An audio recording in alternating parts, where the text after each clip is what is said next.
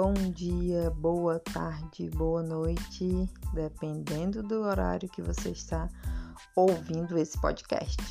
Aqui quem fala é a professora Maiara Lima, do Alfa Preparatório. Segue a gente nas redes sociais, deixa o like, você estará sempre bem informado. Bem, continuando aqui, falando um pouco mais sobre os números naturais.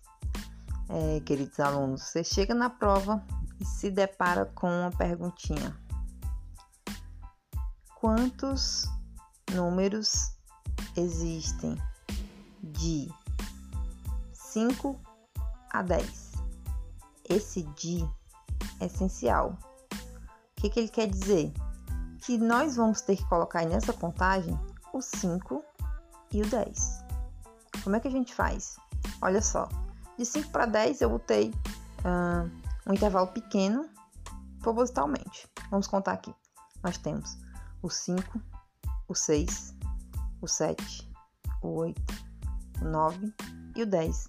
São seis números. Mas, professora, se o intervalo for grande, eu vou contar de um por um? De forma alguma.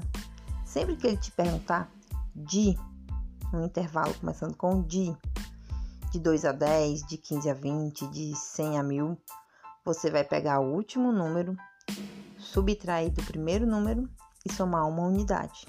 Não entendi. Olha só. Quantos números existem de 5 a 10?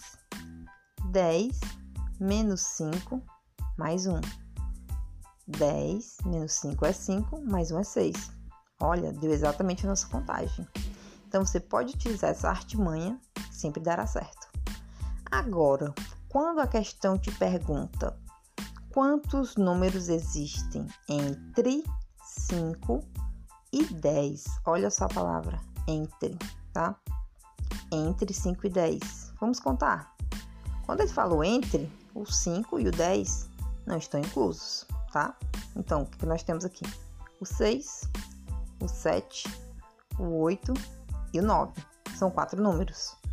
Quando a questão falar entre, você vai subtrair o último número menos o primeiro número e subtrai desse resultado uma unidade. Quando a gente fala o de, a gente soma uma unidade no final. Quando a gente fala o entre, subtraímos uma unidade no final. Então vamos lá.